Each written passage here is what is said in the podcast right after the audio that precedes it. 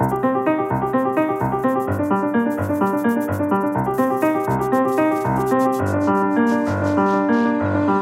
mecanismo europeu de estabilidade foi aprovado, mas, e há sempre um mas nesta crise do euro, a estabilidade parece ainda uma miragem. A Espanha vacila, vai resistindo a um pedido formal de resgate, enquanto vai também lidando com o problema da Catalunha. David Cameron anunciou um referendo sobre o futuro do Reino Unido na União Europeia. E os três países com triplo A, Alemanha, Finlândia e Holanda, continuam a colocar eh, um travão à recapitalização direta da banca. No meio de tudo isto, ainda teremos tempo mais adiante para falar da situação portuguesa e do enorme aumento de impostos anunciado pelo Ministro das Finanças. Antes, vamos às escolhas diretas dos pares. Maria Luz Rodrigues, um caso polémico, o parecer da Comissão de Ética para as Ciências da Vida, com uma nota positiva para o Governo uma nota positiva para o Governo e para o próprio Conselho Nacional para as Ciências da Vida. Gostava de dizer três coisas e depois de comentar a controvérsia. Uh, em primeiro lugar, a sustentabilidade do, do, Sistema Nacional de Saúde é o principal problema do Sistema Nacional de Saúde. Não, é, não há hoje um problema de acesso, um grande problema, não há, e, a, e a universalização uh, do acesso ao Sistema Nacional de Saúde. Não há um problema de qualidade, é internacionalmente reconhecida a qualidade do nosso Sistema de Saúde, mas temos um problema de sustentabilidade financeira que se agravou com a atual crise económica e com os problemas de, de crescimento do país. Vários relatórios internacionais apontam para uh, o facto de Portugal apresentar algumas despesas com medicamentos e com testes de diagnóstico e com uh, instrumentos de terapêutica que estão uh, que, que, apresentam despesas muito acima daquilo que é a média dos uh, países. Aqui há alguns gráficos que lhe posso mostrar. No caso do consumo de ansiolíticos, o consumo de antibióticos, o caso das cesarianas, são exemplos de despesas que estão muito acima da, da média. E o, o, os, estes relatórios apontam para a possibilidade de reduzir estas despesas sem comprometer a qualidade do serviço que é prestado.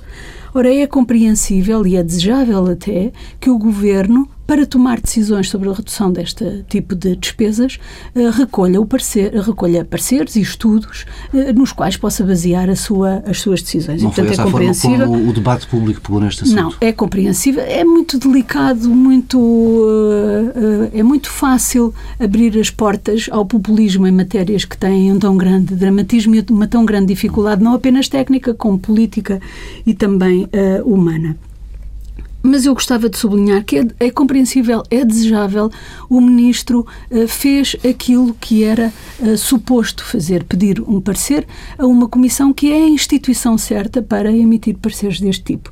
E o parecer é simplesmente sobre as condições que devem ser observadas para se tomarem decisões de redução dos custos uh, associados à prescrição e ao consumo deste tipo de medicamentos. E, portanto, parece-me normal. O parecer é muito cuidadoso. Os membros desta Comissão Nacional são membros uh, muito, muito experientes, pessoas com muita, muita experiência, com, de alto gabarito no que respeita à sua competência técnica, profissional, ética também. Uh, e uh, o parecer, quando é divulgado, gera esta controvérsia aquilo que eu. Uh, o que é que se teria dito se o ministro tivesse tomado decisões sem pedir parecer nenhum? O que é que teria sido a, a, a controvérsia e o debate? Aquilo que me parece é que, perante o parecer, que vale a pena ser lido, e, na minha opinião, aquilo que a controvérsia revela, é que o parecer não foi, não foi lido, o debate era um debate sem informação e conduzido por pessoas que não conhecem aquilo que o parecer eh, diz. Uh, acho que os pontos mais negativos em todo este debate foram protagonizados pelo bastonário da Ordem dos Médicos, que exorbita o seu mandato, que ameaça com processos disciplinares os membros da comissão que assinaram o parecer, mas isso não está nas suas competências, porque os atos praticados por os membros desta comissão não são atos médicos, são atos como peritos, fizeram o seu dever e a sua obrigação no cumprimento do seu mandato. Quem não está a cumprir o mandato e quem exorbita o mandato é, de facto, o bastonário da Ordem dos Médicos, que uh, cede, no fundo, ao, ao, cede ao que há de pior no, no, no populismo. Uh, estes assuntos são assuntos muito delicados que se prestam, de facto, a reações emocionais e é por isso é que se abre as portas ao populismo e ao debate totalmente irracional e não baseado em informação. E aquilo que nós precisamos de facto é de debates baseados e sustentados em informação. Foi isso que o Ministro promoveu, foi isso que o uh, Conselho Nacional de Ética fez uh, e é lamentável que isto se tenha passado assim. A direção do PS vai atrás do populismo e não se ouviu uma palavra sobre o conteúdo do parecer, mas ouviu-se o pedido de demissão do uh, professor Miguel Oliveira e Silva, completamente a despropósito, sem que se perceba porque é que tinha que ser demitido um presidente da Comissão que é eleito pelos seus pares, que tem reconhecimento internacional da sua competência e a direção do PS, não dizendo nada sobre o, o parecer, pede a demissão deste presidente. Luís Amado decidiu trazer para este primeiro momento notas sobre o relatório do FMI divulgado ontem. Uh, sim, as notas uh, são muito rápidas uh, e prendem-se sobretudo com o ambiente que o relatório sobre as perspectivas económicas para o próximo ano nos transmite. Nós temos um ano pela frente de muitos riscos e de muitas dificuldades, do ponto de vista do enquadramento da economia internacional, das dinâmicas recessivas que se vão instalando em muitas uh, economias regionais. No centro está, de facto, o problema da Europa, que é hoje o problema mais grave, não apenas da economia global, mas também da própria estabilidade do sistema político internacional. E, portanto, nós vamos ter um ano muito difícil, um ano de grande exigência. As economias estão hoje interdependentes. É impossível, no contexto de uma economia global com perspectivas uh, tão negativas, é impossível nós não nos uh, concentrarmos nas exigentes condições em que a atividade económica em Portugal vai uh, ser sujeita durante o próximo ano. E no momento em que estamos a entrar no debate sobre o Orçamento de Estado para 2013 e em que o debate político se vai seguramente concentrar no tema das expectativas económicas para Portugal para o próximo ano, eu chamo a atenção para as dificuldades do ambiente internacional que exigem muito mais concentração da parte das autoridades portuguesas, dos agentes económicos portugueses, façam um ano que será seguramente um ano crítico para ultrapassarmos as principais dificuldades com que o país está confrontado. Se nós conseguirmos resolver os problemas que temos para resolver no imediato, no contexto do programa de ajustamento a que estamos sujeitos, e chegar ao fim de 2013 em situação de estabilidade, nós eh, poderemos encarar com outra perspectiva o futuro. Se em pleno desenvolvimento desta crise nós tivermos económica, se tivermos uma crise política e uma crise de governabilidade do país, nós estaremos numa situação absolutamente dramática, do meu ponto de vista, face ao ambiente que hoje domina a economia global e, em particular, a economia europeia. Portanto, uh, exigia da parte de todos nós, da parte dos agentes responsáveis no plano político e económico, uma especial atenção à especial circunstância que estamos a viver no plano internacional o ano 2013 será seguramente um ano de enorme risco para a estabilidade não apenas da economia mundial, mas da própria eh, estabilidade do sistema internacional. Bem, e regressaremos a esses temas mais daqui a pouco, com os temas principais deste Pares da República. Agora é o tempo para uma primeira pausa.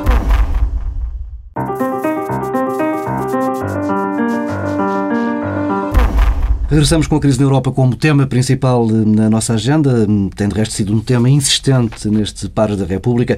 Luís Amado, com o mecanismo europeu de estabilidade aprovado, o, que é que nos falta?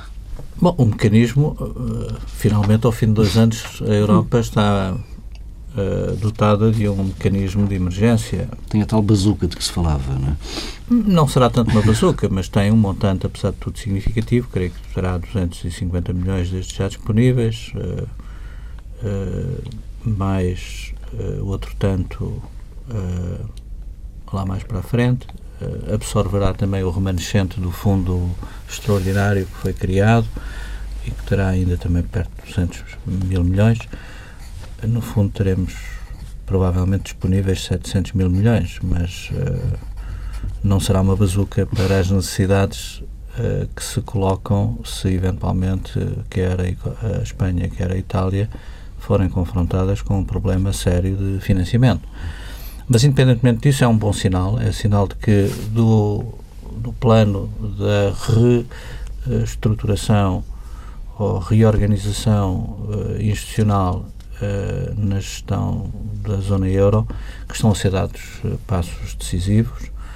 Esse era um deles, associado também ao tratado que impõe outra disciplina fiscal e orçamental e que o Parlamento francês ontem mesmo aprovou, apesar de toda a controvérsia que se gerou em França, designadamente durante a campanha eleitoral, o tratado foi aprovado, tal como hum. tinha sido negociado pela senhora Merkel e pelo presidente Sarkozy, o que revela também que o presidente Hollande está consciente uh, da absoluta necessidade de preservar a estabilidade na relação franco-alemã, como condição para a sustentabilidade do euro. Aliás, o tratado, assim como o novo orçamento proposto para a França, revelam essa preocupação que a França hoje eh, manifesta depois de uma retórica eleitoral mais uh, uh, orientada para uh, tensões e problemas na relação com, problema, com, a questão europeia, o que é um facto é que o presidente francês tem vindo a dar passos no sentido de garantir a estabilidade uhum. da relação da França com a Alemanha e por essa via também a estabilidade na relação que os mercados hoje têm no financiamento da dívida francesa. A dívida francesa atingiu o mês passado 92% do produto, o que revela bem a situação extremamente delicada em que a França se encontra para gerir as expectativas que criou uh, a mudança uh, política em França. Mas acredito que com a entrada em vigor do tratado no dia 1 de janeiro ratificado por todos os Estados-membros, uh, o sinal de confiança na zona euro será fortalecido com o mecanismo europeu de estabilidade e com a nova doutrina que o Banco Central Europeu definiu de aquisição de dívida no mercado secundário, que foi de facto um momento de viragem na a percepção que os mercados hoje têm do papel do Banco Central Europeu, uh, nós ganhamos algum tempo mais, mas as decisões políticas de fundo continuam por uh, ser tomadas. No fundo, o que está em curso é ainda um exercício de ajustamento para que as grandes decisões do ponto de vista político sejam tomadas a decisão do Banco Central Europeu foi fundamental para se ganhar tempo para que os políticos decidam. Mas as decisões são políticas. E as grandes decisões políticas que há para tomar vão ter que ser tomadas ao longo do próximo ano 2013, vão estar condicionadas naturalmente pelos desenvolvimentos que, entretanto, uh, possam ocorrer na periferia da Europa. Vamos ver como é que a situação grega se resolve. Ela será determinante também na avaliação que se faz da garantia de estabilidade da zona euro tal como ela hoje existe. Se a situação grega não for enquadrada nesse processo de estabilização da zona euro no seu conjunto, a recomposição da zona euro será aberta e nós estaremos seguramente também numa situação uh, delicada de avaliação e de perspectiva dos mercados sobre a, a nossa posição futura em relação ao euro. Veremos também como é que os países de AAA, designadamente a Finlândia, uh, se posicionam face às opções que vierem a ser tomadas em relação à Grécia, como em relação à Espanha uh, em particular. Tem endurecido o discurso. É? Mas estamos a ganhar tempo. Uh, as eleições alemãs serão decisivas, do meu ponto de vista. Vão celebrar-se os 60 anos do Tratado Franco-Alemão. É provável que nesse contexto haja uh, opções que sejam assumidas pelos dois países relativamente ao futuro da União Política da Zona Euro. Uh, mas é aí que tudo se vai decidir lá mais para a frente. Uh, o que nos garante um período de ainda relativa incerteza e instabilidade que paira sobre a zona euro e que afeta naturalmente as condições de investimento nesta zona e de crescimento e de criação de emprego. A gestão do problema social e do problema político é, de facto, a grande uh, interrogação que se coloca hoje ao futuro do projeto europeu.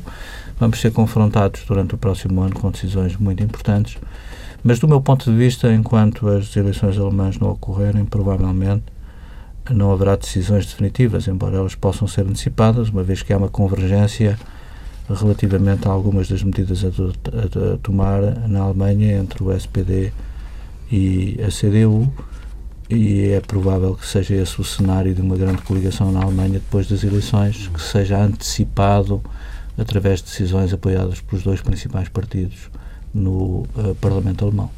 Maria Luz Rodrigues, vê muita hesitação ainda neste, em todo este processo? Vejo, sobretudo, uh, hesitação e uma uh, contradição na orientação. Por um lado, têm sido percebidos e uh, os erros e as fragilidades da construção do euro e tem havido Uh, e, e, sobretudo, as consequências dessas uh, fragilidades sobre os países, os chamados países da periferia, e, portanto, isso tem sido percebido ao nível da União Europeia e esses erros de, ou insuficiências na construção do edifício do euro têm gradualmente vindo a ser corrigidos e até com efeito têm sido tomadas uh, decisões, apesar de muito lentamente, que reforçam e protegem o euro e com consequências positivas para estes países da periferia.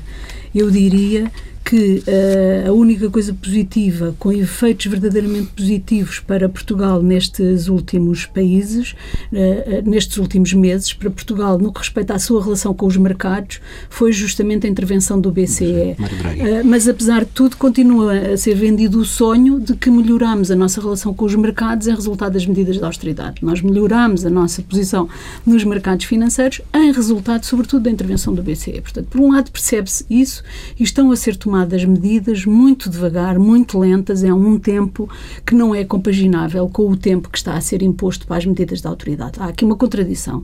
A Europa reserva para si todo o tempo do mundo para tomar as decisões que sabe que são urgentes, uh, uh, que têm que ser tomadas, e uh, impõe aos países regras, sobretudo de tempo, condições de tempo que são totalmente inaceitáveis e que provocam todo este, todos estes efeitos de desagregação, de desestabilização que estamos a sentir. Portanto, eu diria que há, sobretudo hoje, essa uh, contradição. Reconhece e, está, estão-se a tomar as medidas para corrigir esses erros, mas isso não, não tem tido consequências na relação da Europa com estes países da, da periferia. E eu diria que o que falta é justamente mudar essa relação, ter uma compreensão para as soluções que têm que ser encontradas para corrigir a situação desses países, são soluções que exigem mais tempo e taxas de juros muito mais baixas. Nós chegaremos lá vamos chegar a um momento em que o tempo será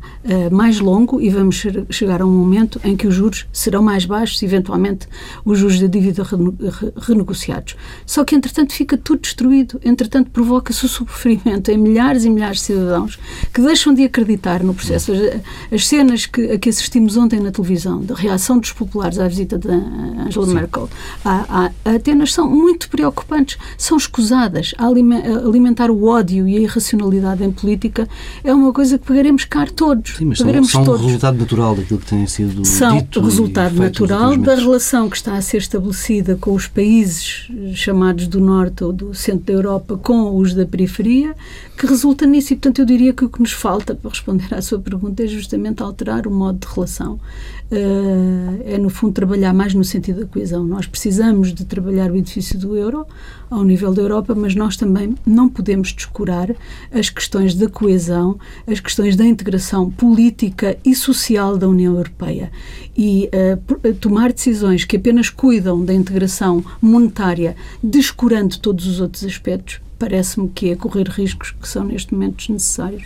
Bem, depois deste olhar eh, geral, eh, permitam-me pegar numa lupa e olharmos para um caso em particular, a questão da Catalunha. Eh, o Congresso Espanhol chumbou já esta manhã a possibilidade da Catalunha realizar um referendo sobre a independência, mas creio que o processo não deverá ficar por aqui. Mais do que avaliar aqui os motivos dos catalães, pedia-vos um olhar sobre os perigos para a Europa. Que perigos é que poderá existir numa eventual secessão da, da Catalunha? Luís Amado. Bom, eh, esse processo interno de uh, conflito que a Espanha hoje conhece no plano político está muito dependente também da evolução europeia.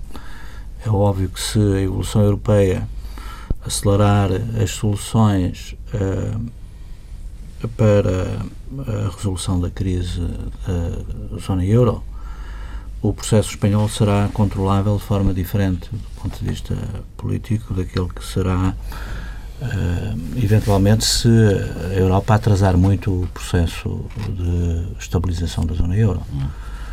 Um, e eu não tenho dúvida nenhuma de que a Europa, se não age rapidamente, nisso estou de acordo com as observações que foram feitas pela Maria de Lourdes, se a Europa não age mais rapidamente do ponto de vista político para uh, estabilizar as condições de confiança dentro da zona euro e a nível da União Europeia, é óbvio que uh, todas estas sociedades que estão sob grande stress social e político, designadamente a sociedade portuguesa, mas a sociedade espanhola, para além do stress social, tem o problema político sério das nações históricas que têm expectativas de outro tipo de desenvolvimentos em termos políticos internos, eh, estaremos seguramente todos numa situação eh, de grande dificuldade e, portanto, a questão da aceleração do processo político europeu é absolutamente vital. Aliás, o relatório do FMI, ontem divulgado, toca justamente nesse ponto. É preciso rapidamente fazer inverter a, a pressão das taxas de juros sobre as economias, é preciso inverter esta sangria de recursos financeiros da periferia para o centro, pela fuga de capitais que se tem verificado nas economias do Sul uh, nos últimos meses acentuadamente, e é preciso criar condições de mais crescimento económico e de mais coesão do ponto de vista da política da União. E nesse contexto acho absolutamente determinante o que se vier a passar na Europa para a, a situação uh, interna do problema uhum. político espanhol. A tensão uh, independentista na Catalunha é uh, fortíssima e alguma coisa tem que ser feita do ponto de vista político. Aliás, tenho essa noção há muito tempo, de que o pacto de Moncloa tem que ser revisto, o pacto fundador da da, do regime democrático espanhol de 78 eh, não deu o passo para o federalismo no momento em que o podia ter dado, porque de facto eh, as nacionalidades históricas teriam que ser enquadradas no Estado espanhol de forma mais estável em termos políticos e constitucionais numa forma de Estado federal do que na forma de Estado unitário uh, e regional como aquela que veio a ser consagrada, mas foi ainda o passo possível em 78. Atrasou-se muito esse processo, agora vão ter que o fazer pela pressão dos acontecimentos. Não sei se a Federação será já a solução do ponto de vista político. Mas tendo aqui um chapéu federal mais alto, não é? eventualmente é óbvio que o, seu enquadramento, o seu enquadramento no conjunto do processo de federalização que a zona euro uh, está a viver já pode facilitar soluções uh, políticas no conjunto do Estado espanhol que se a desintegração da zona euro e a desintegração do projeto europeu se verificassem, uh, produziria. Uhum. Portanto, é, é, por isso que eu digo que a evolução do problema interno político de Espanha está muito diretamente ligado à dinâmica de estabilização ou de desestabilização que a Europa venha a viver durante os próximos meses, direi durante o próximo ano, porque este processo acelerou-se extraordinariamente. A Catalunha é. é um Estado de referência vital para o Estado espanhol, uhum. e eu uhum. já uso o termo Estado, porque é essa a realidade que vai decorrer de todo o processo político na Catalunha.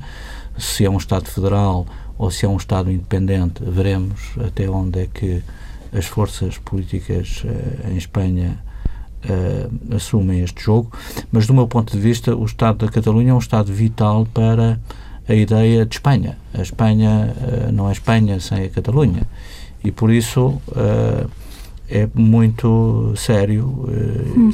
o que se vier a passar durante os próximos meses na Catalunha e em Espanha e na forma como os dirigentes e responsáveis do Estado espanhol e da Catalunha vierem a resolver os principais conflitos. Maria Luz Rodrigues, a questão catalã.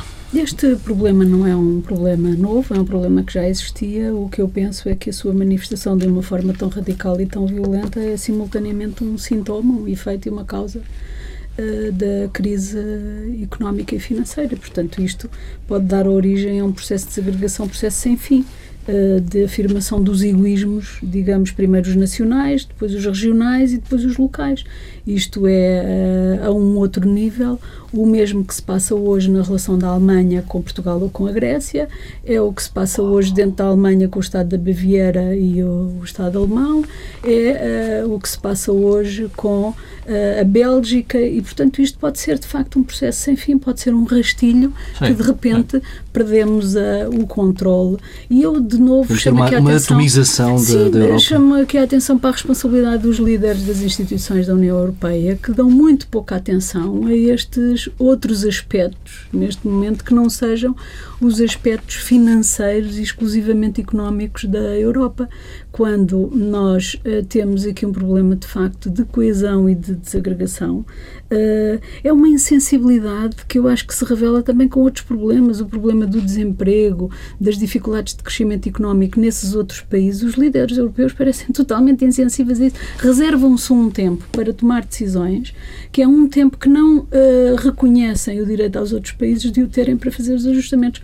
Reservam-se um tempo para tomar decisões que são urgentes, não reconhecimento, não reconhecendo que esse mesmo tempo mais longo era necessário para fazer alguns ajustamentos, para fazer algumas negociações. A, a, Espanha está a viver este período de crise e estas hesitações sobre o que fazer no que respeita ao, seu problema, num momento exato em que ocorrerão uh, eleições na Catalunha. Portanto, isto parece de propósito para tornar explosiva uh, uma situação que era um problema que tinha determinado. Na Catalunha, no País Basco e na Galiza. e na Galiza, portanto, ao mesmo tempo, eu, eu uh, percebo que as hesitações do governo espanhol tenham que ver também com adiar uh, decisões à espera dos resultados. Mas isto era escusado se, ao nível europeu, houvesse uma maior sensibilidade para as questões sociais, políticas, uh, para as questões da coesão nos diferentes uh, países. Estamos a ficar sem, sem tempo. Pedia-vos um comentário muito, muito breve, necessariamente rápido, ao novo pacote de austeridade anunciado pelo Ministro das Finanças, eh, nas palavras eh, de Vítor Gaspar, um, um, enorme aumento de impostos. Que caminho vamos seguir no próximo ano, Luís Amado? Vamos ver, eu ainda não conheço o orçamento, vou esperar pelo orçamento para o poder avaliar, mas uh, nós todos tínhamos a noção de que mais austeridade nos esperava para o próximo ano.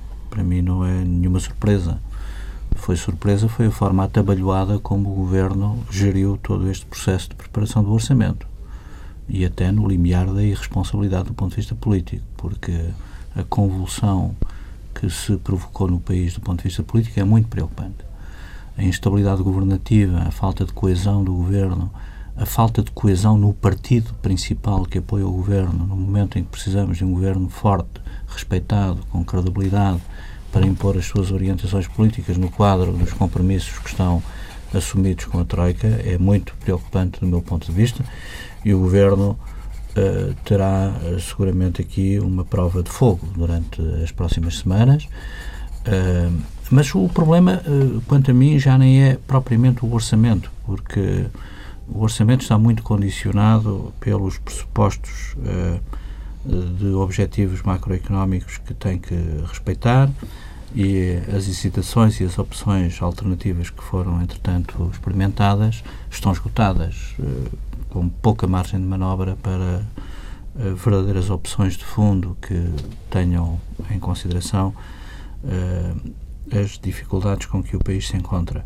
Agora, o problema, do meu ponto de vista, vai ser a sua implementação ao longo do próximo ano, por um governo que ou renova a sua legitimidade política informal, porque formal tem-no, eh, com o país, ou então teremos muita dificuldade em perceber como é que um governo eh, tão, enfraquecido internamente pode eh, sustentar a dureza das orientações que vai ter que defender para o país durante o próximo tempo. Vai ter uma oportunidade última, do meu ponto de vista, com um exercício de a renovação da equipa eh, governamental, com uma remodelação que já é inadiável, do meu ponto de vista, uh, mas vamos ver se resiste à pressão da uh, situação que, entretanto, está criada de uh,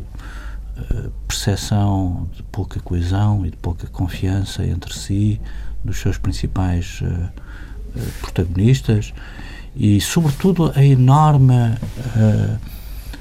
onda de crítica que gerou dentro do seu próprio partido e dentro da sua base hum. principal de apoio. É muito difícil promover um consenso político nacional que abranja outros setores sociais, outras forças políticas da oposição, as forças sindicais, se o partido que é o pilar do governo, de referência política do governo, eh, está uh, uh, tão desestabilizado e se as suas principais figuras, os seus principais, aliás, os ex-líderes são os principais críticos das opções e das orientações do governo. É muito difícil sustentar uma situação de governabilidade do país assim. Eu admito que o Primeiro-Ministro e o Governo tenham muita dificuldade no atual contexto de garantir as condições de governabilidade que o país vai exigir ao longo do próximo ano. É provável que uma remodelação seja absolutamente inadiável, do meu ponto de vista, como tentativa última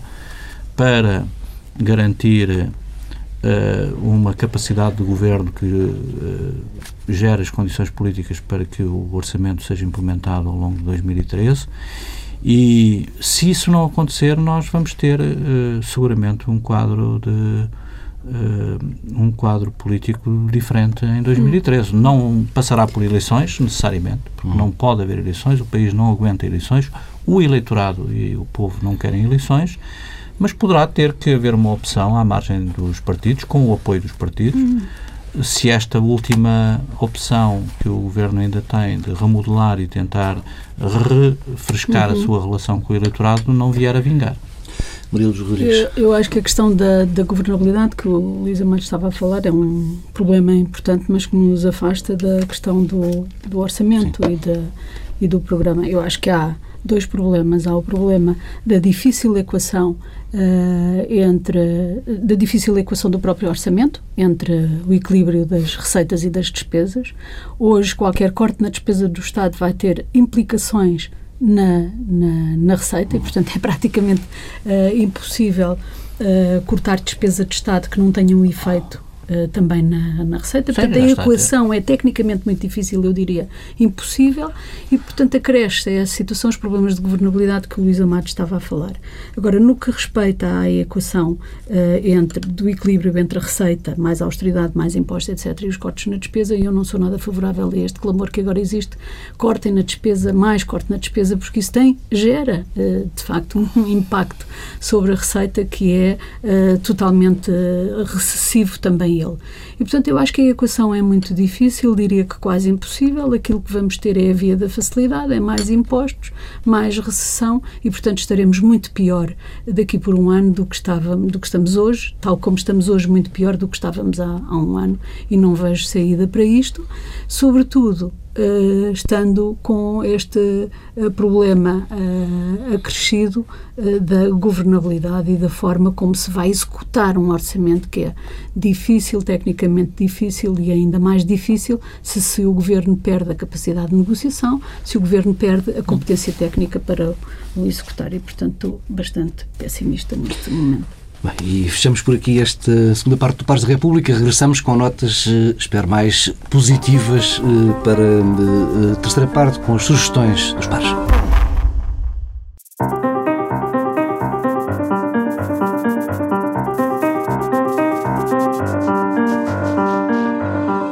Último pedaço do Pares da República, breve, que temos o tempo muito, muito contado. Sugestões, dois livros. Maria dos Rodrigues, um livro com histórias de doentes. De doentes e de doenças. Chama-se O Homem que Confundiu a Mulher com um Chapéu, de Oliver Sacks, que é um médico neurologista que, recuperando uma tradição do século XIX, conta as histórias dos seus doentes e das suas doenças, com uma particularidade é que lhe retira o, o dramatismo, tanto quanto possível, associado a estes casos e introduz ou reaviva as notas uh, mais associadas à felicidade, digamos assim, ao humor uh, e, portanto, tornando umas histórias muito agradáveis, muito divertidas e, portanto, é uma forma diferente de olhar para a doença, eu diria. Luís Amado, o último de José Tolentino de Mendonça. Sim, é um poeta que eu muito aprecio, uh, madeirense, uh, uh, um padre com uma obra já notável, apesar de ser ainda uma pessoa nova, e tem um, um último livro que eu aconselho nestes tempos difíceis, em que os dias parecem longos, este caminho que não será longo, creio que é o título do livro, e é um poeta que sempre nos refresca a relação não apenas com a existência, mas também com a, a espiritualidade. E nós precisamos muito de forças que estão para lá da nossa própria condição existencial do tempo que estamos a viver. É um poeta a que eu recorro eh, com muita frequência para também me sacudir relativamente ao que é a condição de vida e dos problemas em que nós uh, vivemos no dia a dia das crises como esta que estamos a viver e aconselhar todos os que possam ter acesso à poesia deste notável escritor vivo e que será seguramente uma das grandes referências da literatura portuguesa contemporânea. Bem, vale-nos a escrita mais leve, com algum humor, também a poesia nestes dias de crise. Regressamos na próxima semana com uma edição especial do Pares de República, todos os pares reunidos para analisar o Orçamento do Estado para o próximo ano.